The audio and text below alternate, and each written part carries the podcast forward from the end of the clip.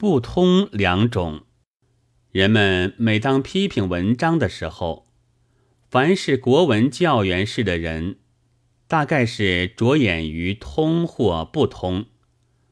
中学生杂志上还为此设立了病院。然而，做中国文其实是很不容易通的。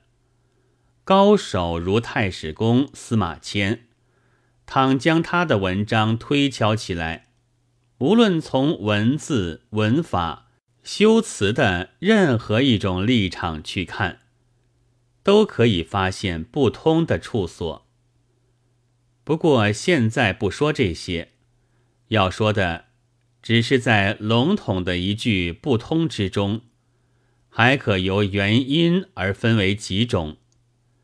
大概的说，就是有作者本来还没有通的，也有本可以通，而因了种种关系不敢通或不愿通的。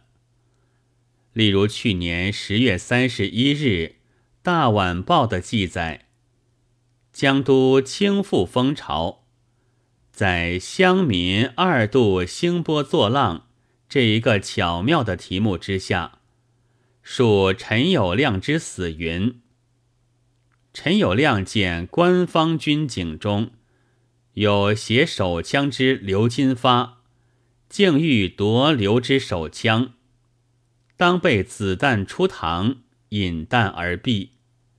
警察队亦开空枪一排，乡民使后退。军警上面。不必加上“官方”二字之类的废话，这里也且不说。最古怪的是，子弹竟被写得好像活物，会自己飞出膛来似的。但因此而累得下文的义字不通了，必须将上文改作“当被击毙”才妥。倘要保存上文，则将末两句改为。警察对空枪亦一齐发声，乡民使后退，这才诸两西衬，和军警都毫无关系。虽然文理总未免有点稀奇。现在这样的稀奇文章常常在刊物上出现，不过其实也并非作者的不通，大抵倒是。恐怕不准通，因而先就不敢通了的缘故。头等聪明人不谈这些，就成了为艺术而艺术家；次等聪明人竭力用种种法来粉饰这不通，就成了民族主义文学者。但两者是都属于自己不愿通。即不肯通这一类里的。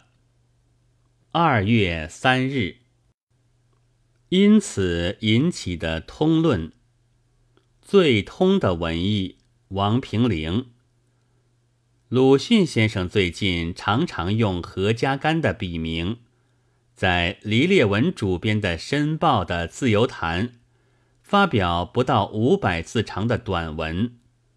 好久不看见他老先生的文了，那种富于幽默性的讽刺的味儿，在中国的作家之林，当然还没有人能超过鲁迅先生。不过听说现在的鲁迅先生已跑到十字街头，站在革命的队伍里去了。那么，像他这种有闲阶级的幽默的作风。严格言之，实在不革命。我以为也应该转变一下才是。譬如，鲁迅先生不喜欢第三种人，讨厌民族主义的文艺，他尽可痛快的直说，何必装腔作势、吞吞吐吐，打这么许多弯儿？在他最近所处的环境。自然是除了那些恭颂苏联德政的献词以外，便没有更通的文艺的。他认为第三种人不谈这些，是比较最聪明的人。民族主义文艺者故意找出理由来文饰自己的不通，是比较次聪明的人，其言可谓仅深刻恶毒之能事。不过现在最通的文艺，是不是仅有那些对苏联当局摇尾求媚的献词？不免还是疑问。如果先生们真是为着解放劳苦大众而呐喊，有可说也；假使仅仅是为着个人的出路，故意制造一块容易招摇的金字商标，以资号召而已，那么我就看不出先生们的苦心孤行，比到被你们所不耻的第三种人。以及民族主义文艺者究竟是高多少？其实，先生们个人的生活，由我看来，并不比倒被你们痛骂的小资作家更穷苦些。当然，鲁迅先生是例外。大多数的所谓革命的作家，听说常常在上海的大跳舞场。拉菲花园里，可以遇见他们伴着娇美的爱侣，一面喝香槟，一面吃朱古力，兴高采烈地跳着胡步舞，倦舞一览，乘着雪亮的汽车奔赴预定的乡巢，度他们真个销魂的生活。明天起来写工人呐、斗争啊之类的东西。拿去向书谷们所办的刊物换取稿费，到晚上照样是生活在红绿的灯光下，沉醉着、欢唱着、热爱着。像这种忧郁的生活，我不懂先生们还要叫什么苦，喊什么冤？你们的猫哭耗子的仁慈。是不是能博得劳苦大众的同情？也许是先生们自己都不免是绝大的疑问吧。如果中国人不能从文化的本身上做一点基础的功夫，就这样大家空喊一阵口号，胡闹一阵，我想把世界上。无论哪种最新颖、最时髦的东西拿到中国来，都是毫无用处。我们承认现在的苏俄确实是有了它相当的成功，但这不是偶然。我们从前所遗留下来的一部分文化的遗产是多么丰富！我们回溯到十月革命以前的俄国文学。音乐、美术、哲学、科学，哪一件不是已经到达国际文化的水准？他们有了这些充实的根基，才能产生现在这些学有根蒂的领袖。我们仅仅渴慕人家的成功，而不知道努力文化的根本的建树。再等十年、百年。乃至千年万年，中国还是这样，也许比现在更坏。不错，中国的文化运动也已有二十年的历史了。但是在这二十年中，在文化上究竟收获到什么？欧美的名著在中国是否能有一册比较可靠的译本？文艺上的各种派别、各种主义，我们是否都拿得出一种代表作？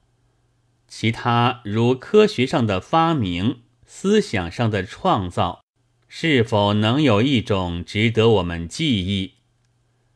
哎，中国的文化低落到这步田地，还谈得到什么呢？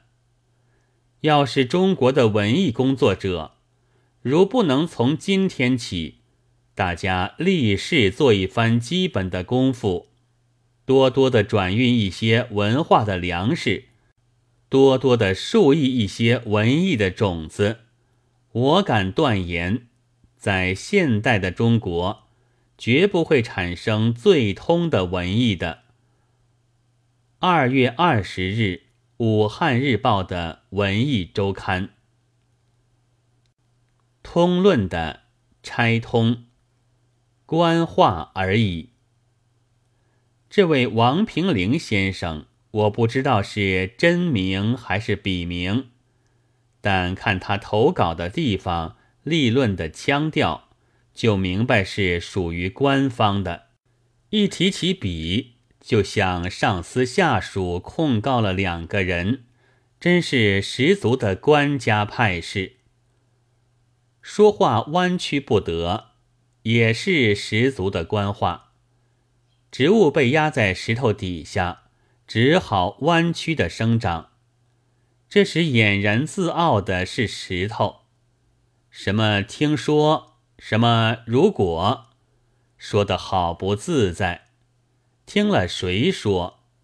如果不如果呢？对苏联当局摇尾求媚的献词是哪些篇？卷五一览，乘着雪亮的汽车奔赴预定的乡朝的所谓革命作家是哪些人呢？